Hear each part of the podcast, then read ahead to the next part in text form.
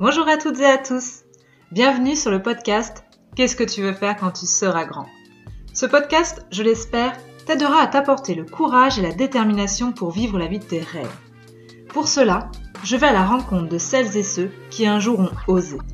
Osé se lancer dans la grande aventure de l'entrepreneuriat. Ensemble, nous allons découvrir leur parcours. Nous parlerons de leurs réussites, mais aussi de leurs échecs.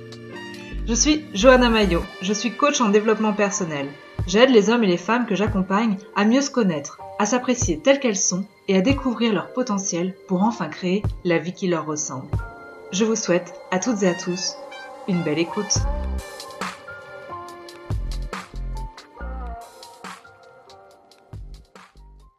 Salut Valentin Bonjour Je suis ravie de te retrouver aujourd'hui sur ce nouvel épisode du podcast Qu'est-ce que tu veux faire quand tu seras grand? On ne se connaît pas, alors déjà merci, merci à toi d'avoir répondu euh, présent à mon invitation. Euh, comment vas-tu? Eh ben, Je vais très bien, merci.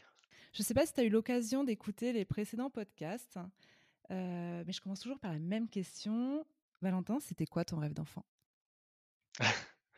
Alors, mon rêve d'enfant, c'était que je voulais être footballeur professionnel. Alors, c'est pas très original, hein, comme beaucoup de jeunes garçons. mais mais c'est vrai que je faisais beaucoup de foot, voilà, quand j'étais quand j'étais quand j'étais jeune et bah, j'étais vraiment le, le stéréotype du petit garçon qui avait tous les, les posters accrochés au mur dans sa chambre avec les, les grandes stars du foot. Donc donc voilà, bah, forcément ça me faisait rêver et j'avais envie un peu de toucher du doigt. bah, Bordeaux, étant natif de, de Bordeaux, c'était c'était mon club de cœur et c'est toujours mon club de cœur. ok. Et alors, est-ce que tu es devenu footballeur professionnel? Alors non, non, euh, euh, non. Euh, mais et puis ça ne s'est jamais présenté. D'accord. Non, non, c'était c'était vraiment pour moi le foot, ça a toujours été un loisir sans sans jamais qui est voilà une je vais pas dire une chance, mais en tout cas une opportunité de, d'en faire un jour mon métier. Et puis même dans, même au niveau de, de mon entourage familial, c'est vrai que le foot c'était aussi considéré comme, comme un loisir, une façon d'évacuer et pas comme un réel, un réel projet professionnel. Donc ça n'a pas drivé tes études T'as pas fait de sport-études, t'as pas, pas été orienté par rapport à cette discipline. Ok. Et du coup, est-ce que tu avais une autre envie sur un métier? Est-ce que tu, tu, fantasmais un métier étant jeune? Ben, Alors, je pense qu'on en parlera sûrement un petit peu, un petit peu plus tard, mais c'est vrai que moi j'ai une orientation professionnelle qui a été très particulière et, et j'avais pas forcément en fait de de, métiers, d'autres métiers de rêve, tout simplement parce que bah, j'avais une très mauvaise connaissance des, des, métiers, des secteurs d'activité qui pouvaient exister. C'est-à-dire que j'étais dans le milieu scolaire, j'allais au collège, à l'école, et pour moi, pour l'instant, ça, ça s'arrêtait là. Donc, donc non, c'était, c'était compliqué pour moi de, d'avoir un, un, regard extérieur sur, sur le, le monde professionnel. Ok. Et du coup, tu as fait quoi comme études alors du coup, euh, donc euh, après le collège, euh, il a fallu que je que je fasse un choix pour mon orientation, tout en sachant que je voulais choisir la voie professionnelle par rapport à la voie générale, même si j'avais de bonnes notes au collège, j'aurais pu poursuivre sur la voie générale, mais c'est vrai que la voie professionnelle, pour moi, il y avait un peu plus de sens, tout simplement parce que ça me permettait en fait d'apprendre des choses sur un métier que j'allais exercer plus tard. Donc il y, avait un sens en fait. Alors que dans le général, j'avais toujours du mal à voir la finalité. Et, c'est pour, c'est vraiment la, première raison qui m'a poussé vers la voie professionnelle. La deuxième raison, c'était aussi que je vivais dans une famille recomposée. On était neuf, matin, midi et soir, donc sept enfants plus ses deux parents. Et bah, la voie professionnelle, c'était aussi choisir l'alternance. Et l'alternance, c'était la possibilité de gagner un petit peu d'argent et aussi de participer aux dépenses de la famille. Donc finalement, tout me poussait vers la voie professionnelle.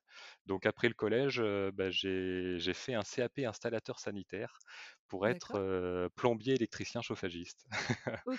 et, donc j'ai fait ça pendant deux ans. le domaine du bâtiment, c'est vraiment quelque chose qui m'a plu, le côté technique, mais alors le l'univers, l'ambiance du bâtiment, ah, je je m'y suis pas du tout retrouvé. Là D'accord, OK.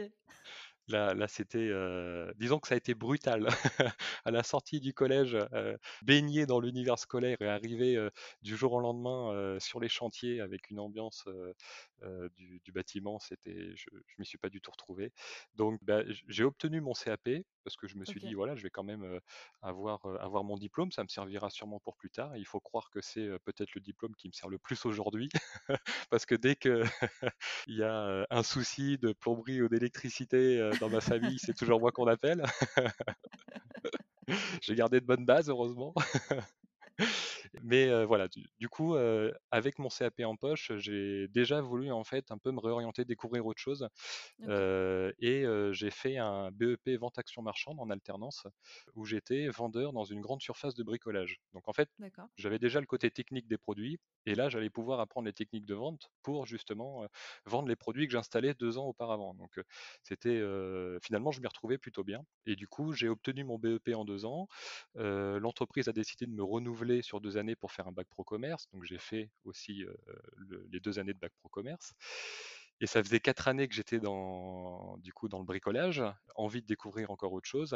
À la fin de mon bac pro, je me suis orienté vers une formation, heu, bac+2 d'attaché commercial, où là, j'étais en alternance, en tant que conseiller clientèle chez Orange. OK. Donc à la fin de cette année de bac+2, j'ai obtenu mon diplôme et puis j'ai eu l'opportunité à la rentrée de septembre, bah, qui a suivi de faire, une licence négociateur d'affaires, une licence pro négociateur d'affaires en alternance, dans une agence d'emploi. Donc j'étais, bah, le le commercial d'une agence d'emploi. Je démarchais les entreprises pour leur proposer des intérimaires, des contrats, plus spécifiques, hein, aussi. Et puis au bout de cette année, j'ai obtenu ma licence et là, grosse prise de conscience parce que je me rendais compte que plus je montais dans les études et dans les expériences au niveau de la vente, moins ça faisait sens avec mes valeurs. C'est-à-dire que quand je me suis au départ lancé dans la vente, c'était vraiment pour euh, le relationnel.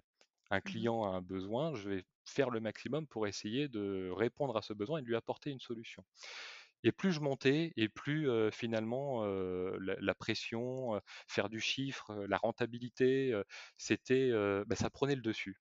Mmh mh. Et dans la vente, je, je sais que c'est aussi une grosse partie, mais à partir du moment où ça prenait le dessus, moi, c'était plus, euh, c'était plus entre guillemets ce qui me faisait, euh, ce qui me faisait vibrer. Donc, je me suis dit, bah, plutôt que de continuer à travailler pour des entreprises privées, pourquoi pas se lancer dans le secteur public.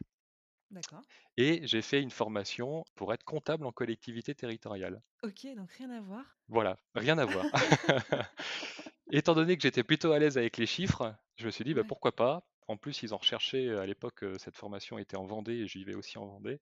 Bah, c'était des postes qui étaient beaucoup recherchés, donc je me suis dit: «Pourquoi pas?» j'ai obtenu ma formation et en fait, à la fin de ma formation, heu, nouvelle opportunité professionnelle de devenir, développeur d'apprentissage dans un centre de formation d'apprentis sur Poitiers. Et finalement, bah, ce poste, je le voyais un peu comme un aboutissement parce que ça me permettait d'utiliser mes compétences commerciales, c'est-à-dire le relationnel avec les entreprises et aussi de travailler dans un organisme public, hein, heu, éducation, heu, nationale. Donc, finalement, sans avoir toute cette pression et toute cette, ce ce besoin de faire du chiffre parce que mon objectif, c'était de trouver des entreprises pour les jeunes qui voulaient faire leur formation en alternance. Donc finalement, je m'y retrouvais plutôt bien. Le seul, le seul problème sur ce genre de poste, c'est que, il y avait aucune pérennité possible, pas de titularisation possible. C'était que du Ah, CDD de 1 an renouvelé, étant donné que c'était des postes qui étaient, heu, financés par, heu, par des fonds européens. Donc, j'ai fait ce j'ai été développeur d'apprentissage pendant 2 ans et demi et puis, heu et puis là, je me suis dit: «Bon, il faut vraiment, que, je trouve enfin un poste où je peux, voir sur le long terme», et je me suis dit: «Bon, pourquoi pas reprendre une dernière fois mes études?» et c'est à ce moment-là que je me suis lancé à faire un master en marketing digital avec l'IAE de La Rochelle. D'accord. Voilà, sur 2 années. Alors pas en alternance ce coup-ci, hein, parce que Là, j'avais peur que entre reprendre les études sur un niveau master et en plus avoir les, les responsabilités en entreprise, j'avais peur que ça coince un petit peu. Donc euh, finalement, je l'ai fait en formation continue. Donc au bout de deux ans, euh, j'ai obtenu euh, ce master, donc en septembre 2020, ça fait pas très longtemps. Donc très récent, ouais. Ouais, exactement. Et puis à la suite de ce, de ce master, euh, j'ai eu la possibilité de travailler en tant que conseiller emploi à la mission locale de La Rochelle Euh, donc au contact des jeunes, euh, pour les aider tout simplement euh, à concrétiser leurs projets professionnels. Euh, et finalement, alors après je pense qu'on va en parler un petit peu plus tard, mais c'est en, en partie cette expérience aussi qui m'a permis de, de me lancer après dans l'activité dans laquelle je suis aujourd'hui. Waouh! Donc beau parcours! Je suis désolé, c'était un petit peu long, mais c'est vrai Ah bah que non, bah, y a eu plein de choses. Alors, j'essaye de synthétiser, mais c'est vrai que c'est, dense. Exactement. Bon, l'avantage, c'est que au moins tu sais ce que tu veux plus. Tu as testé pas mal de de secteurs, de domaines, donc heu, Ouais, donc là tu peux, exactement.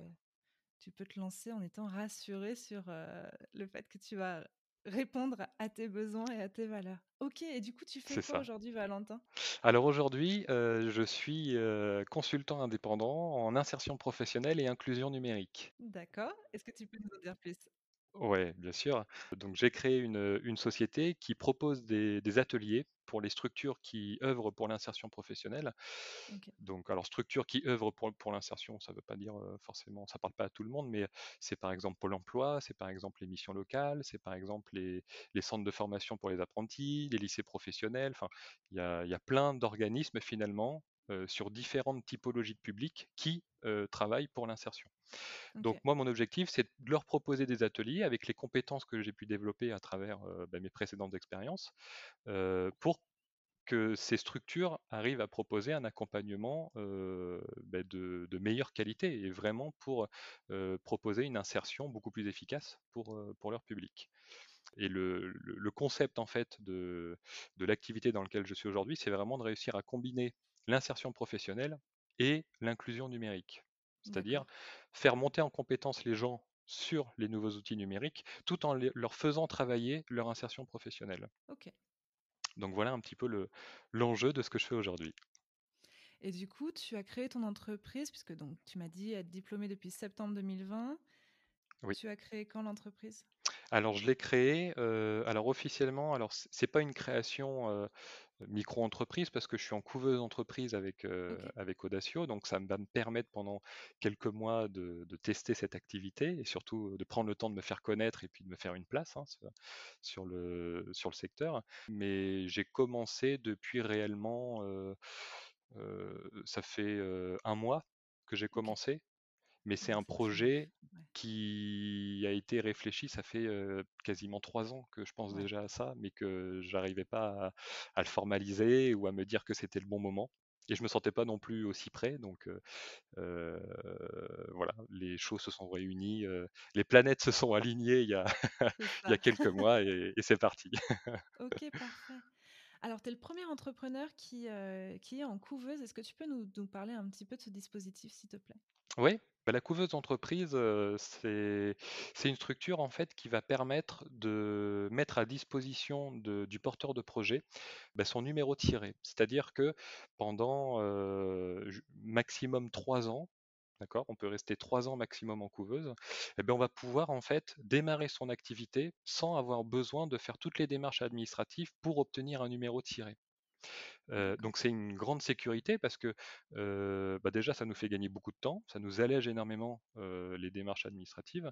Et puis, et puis en termes d'engagement, c'est vraiment une sécurité pour, pour le porteur de projet. Donc cette couveuse d'entreprise, au-delà de, de, de- de mettre à disposition le numéro tiré, c'est aussi permettre de, de s'inscrire dans un collectif de porteurs de projet, donc commencer à se constituer un réseau de secteurs d'activité complètement différents et puis, euh, et puis on a un accompagnement. On a un, un accompagnateur qui nous a attitré où on fait des points réguliers pour savoir ben, comment se développe cette activité. Donc c'est vraiment très intéressant. Et puis c'est aussi une structure qui, anime et qui organise des ateliers sur des thématiques pour qu'on puisse continuer d'apprendre tout en ben, s'investissant dans, notre propre activité. Et puis la dernière chose, c'est une couveuse d'entreprise, euh, bah, ça se formalise par la signature d'un contrat CAP, donc un contrat qui est bah, spécifique pour les porteurs de projets et qui nous permet, quand on est demandeur d'emploi, de continuer à percevoir nos indemnités chômage. Et ça, c'est vraiment aussi une sécurité financière parce que bah, dès qu'on commence notre activité, on n'est pas obligé de tout de suite être rentable, avoir, on n'a plus cette pression entre guillemets à se mettre de, de, faire, bah, de faire du chiffre, hein, tout simplement, pour pouvoir vivre. Donc voilà, ça permet d'avoir une, des ressources tout en s'investissant dans, dans, notre activité. Donc voilà, pour moi, c'est vraiment. Tester ton projet, tester ton public, exactement. en étant serein sur la partie financière et administrative. C'est ça. Alors après, une couveuse, ça a aussi un coût, hein. c'est-à-dire que c'est un service qui est payant, c'est normal, mais, entre les avantages que ça a et le tarif que, ces structures peuvent pratiquer, on y trouve vraiment, vraiment notre compte. En sachant qu'il faut voir ça comme toujours quelque chose de temporaire. Voilà. C'est vraiment une rampe de lancement, et puis ensuite, quand on voit que ça fonctionne, bah, c'est parti. Alors, même si ton entreprise est, toute jeune, hein, est-ce que tu as déjà une première réussite à nous partager? Alors, dans le cadre de mon entreprise, pas encore. Je ne peux pas parler de, réussite, ou alors je pourrais dire que la réussite, c'est de finalement avoir trouvé le, courage et la détermination pour me, pour me lancer. Hein, ça, peut être, ça peut être vu comme ça. non, après, la, si je peux donner une réussite, c'est surtout d'avoir pris le parti, d'avoir choisi d'être heureux et de m'épanouir dans ce que je fais. Je, dis ça parce que ça, ça, ça, a vraiment une importance par rapport à, toutes les expériences précédentes que j'ai pu avoir auparavant, où, où finalement j'avais moi, j'ai toujours besoin d'être complètement en osmose avec, les valeurs et les convictions de la structure dans laquelle je peux travailler pour, vraiment réussir à, m'investir à 200%. À partir du moment où, il y a un décalage entre, ces, éléments-là, je ressens plus les choses de la même manière. Et ça, c'est peut-être un défaut, parce que dans la vente, on nous apprend toujours que pour être convaincant, il faut d'abord être convaincu. Et ben là, c'est exactement ça. Mais tu as pris la, la, meilleure décision, je pense, être en adéquation. J'espère. J'espère. Pour le moment, c'est quoi le plus dur quand on entreprend? Alors le plus dur quand on entreprend, pour parler de moi, hein, je ne dis pas que c'est une difficulté qui est sûrement partagée par tout le monde. Dans, dans mon cas, c'est vraiment te sentir seul à un moment donné. C'est-à-dire qu'on a une idée, on sait qu'il y a plein de choses à faire, et, et, ma crainte première, c'est parfois d'avoir un peu trop la tête dans le guidon, de ne pas réussir à prendre assez de recul, et surtout de passer à côté de quelque chose qui est hyper important. Ça, c'est vraiment quelque chose qui me, qui me fait peur parce que j'ai tellement envie que ça fonctionne que ben, quelquefois on se dit ça se trouve j'ai loupé quelque chose à ce mmh. moment-là, je m'en suis pas rendu compte et, c'est vrai que quand on est seul, on a un peu de mal à sortir la tête de l'eau. Donc la difficulté et c'est pour ça que on parlait de la couveuse, le fait de s'inscrire dans un, dans un collectif c'est hyper important. Quand on a une difficulté, ça permet aussi de la partager, puis de voir un petit peu comment ben, les autres porteurs de projets qui sont un petit peu plus avancés, comment est-ce qu'ils ont vécu cette difficulté, comment ils ont réagi, comment qu'est-ce qu'ils ont mis en place justement pour pallier à ça. Donc, donc voilà, ça permet en tout cas de se sentir écouté et puis, et puis bah, dans, dans, une dynamique collective qui est plutôt rassurante. Est-ce que tu peux nous parler des qualités nécessaires pour toi qu'il faut avoir pour entreprendre? Alors pour entreprendre, même si j'ai pas une grande expérience hein, dans l'entrepreneuriat, mais je dirais que en tout cas pour être un, un bon entrepreneur, je pense qu'il faut savoir se doter de patience. Je pense qu'il faut être patient. je pense que la, pire erreur qu'on peut faire quand, quand on est entrepreneur, c'est de vouloir tout contrôler, mmh. de vouloir forcer les choses et parfois même de vouloir forcer les gens à penser comme nous. parfois, on peut être tellement convaincu parce qu'on parce qu'on propose que sans s'en rendre compte, on va, on, va on va faire un peu trop de forcing. Et, et je pense que il faut réussir à se dire qu'à un moment donné, il faut que les choses se fassent aussi naturellement. C'est-à-dire que si concrètement ce qu'on propose, ça répond à un vrai besoin, avec un peu de communication, avec un peu de réseau, les choses se feront naturellement tout vient un point à qui c'est attendre, hein, c'est toujours ce qu'on c'est toujours ce qu'on dit, mais là en l'occurrence, je pense que pour être un bon entrepreneur, c'est c'est exactement ça. Se Ouais. ouais, exactement. Pareil, ton expérience est toute neuve, mais à ton avis, est-ce que tu serais prêt à redevenir salarié? Je vais tout faire pour que je ne le redevienne pas, hein, forcément. Mais hem, je pense que si, heu, si je devais redevenir salarié, je le ferais avec des conditions. Parce que, Mmh. heu heu, finalement, c'est ce qu'on disait un petit peu tout à l'heure. Heu, si c'est redevenir salarié pour retravailler au sein d'une structure où je partage, heu, aucune des valeurs et aucun des engagements qui sont, heu, qui sont déjà entrepris, heu, pour moi, c'est c'est pas la peine.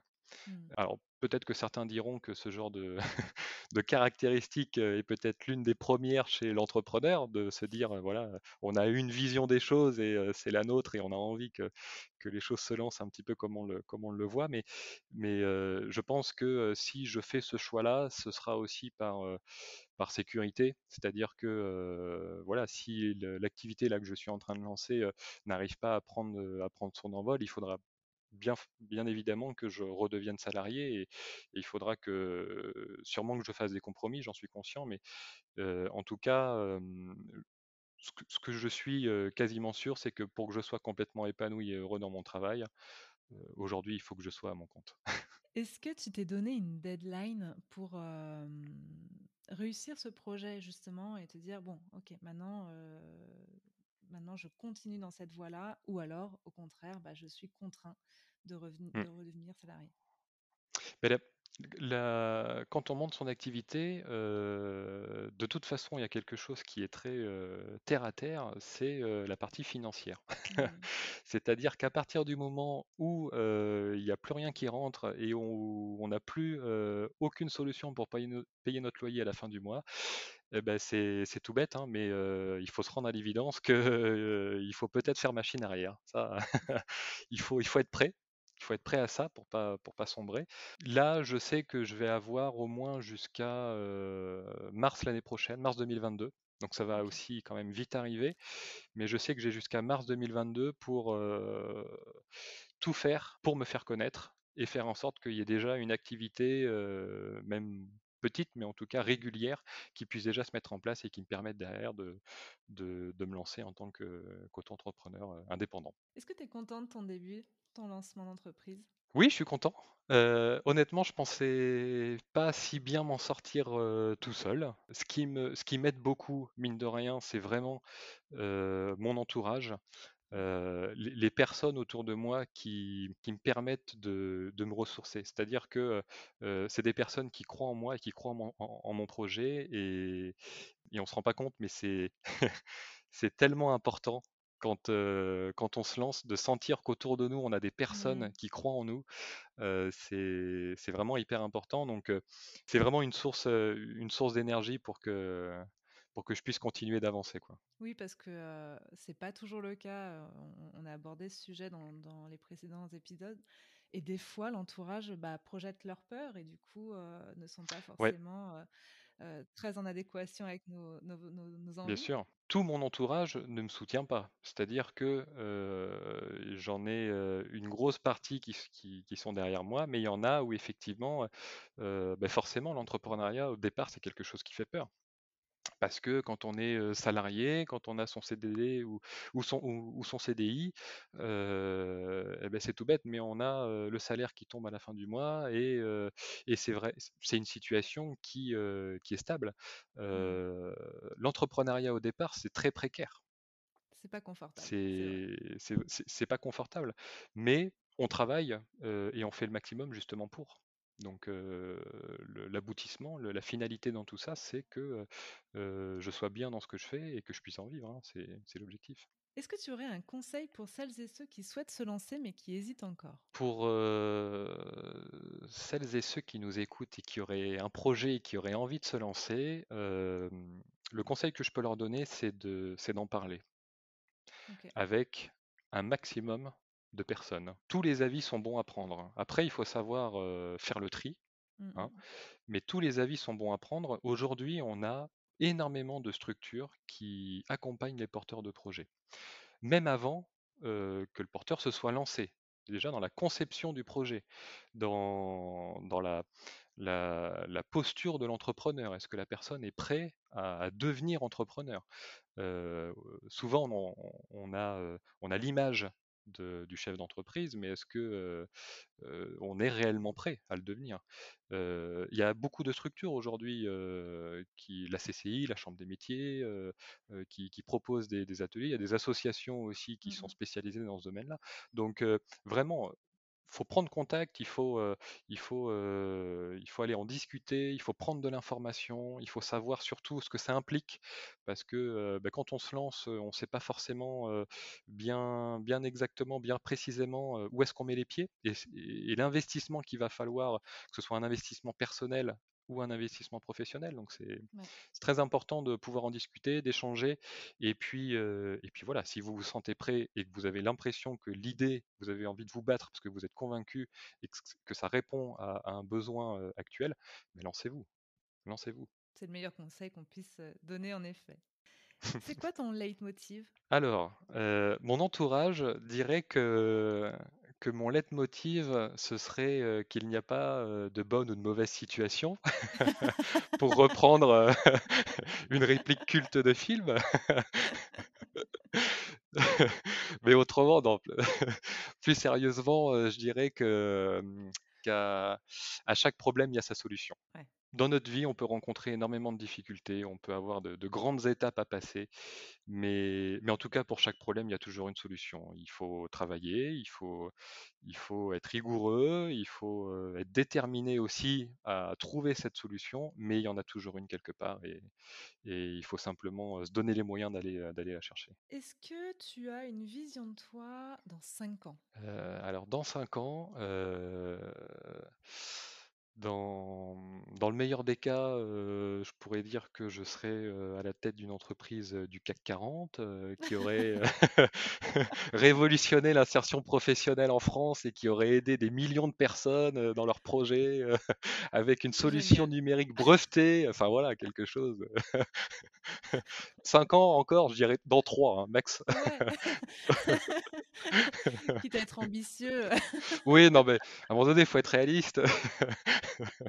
non, euh, non pour, être euh, ça peut-être dans une vie parallèle, mais là, euh, en l'occurrence, dans, dans, celle dans laquelle je suis, dans 5 ans, déjà, si je suis heureux, épanoui dans ce que je fais, c'est déjà le must. Après, si c'est toujours à la tête de mon entreprise à faire ce que je fais, bah, c'est ce serait le meilleur scénario possible, bien sûr.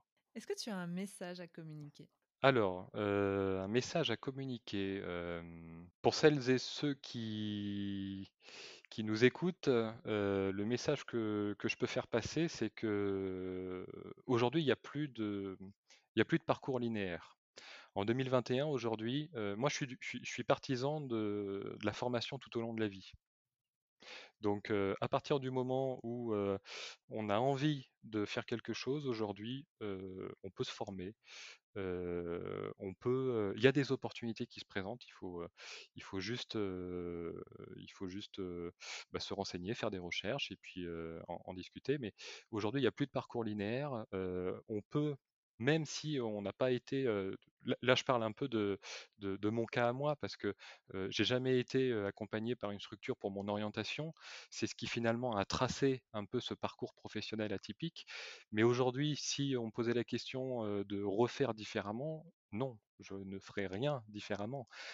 Parce que aujourd'hui tout ce que j'ai fait c'est ce qui me caractérise aujourd'hui et c'est ce qui fait que aujourd'hui je me lance avec une idée et en étant convaincu de ce que je fais. Donc le, message que je peux faire passer c'est que on a le droit de se tromper. Souvent dans, dans l'orientation qu'on peut donner et c'est l'erreur je trouve aujourd'hui de beaucoup de structures c'est qu'en fait bah, tu as choisi ta voie tu t'es loupé et du coup tu passes dans la catégorie échec scolaire, et là on tombe dans une spirale qui est très négative.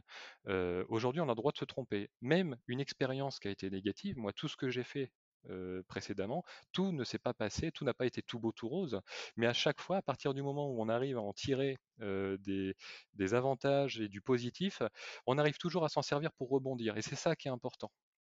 Donc le message que je peux faire passer, c'est vraiment faites ce que vous avez envie de faire, prenez du recul, voyez ce qui vous a plu, voyez ce qui, ce qui, ce qui vous a déplu, et puis bah, bâtissez, votre avenir avec, avec tous ces points positifs pour faire qu'un jour vous arriverez à faire le métier qui vous épanouit jusqu'à jusqu'à votre retraite et peut-être jusqu'à la fin de votre vie. Parfait, je te remercie.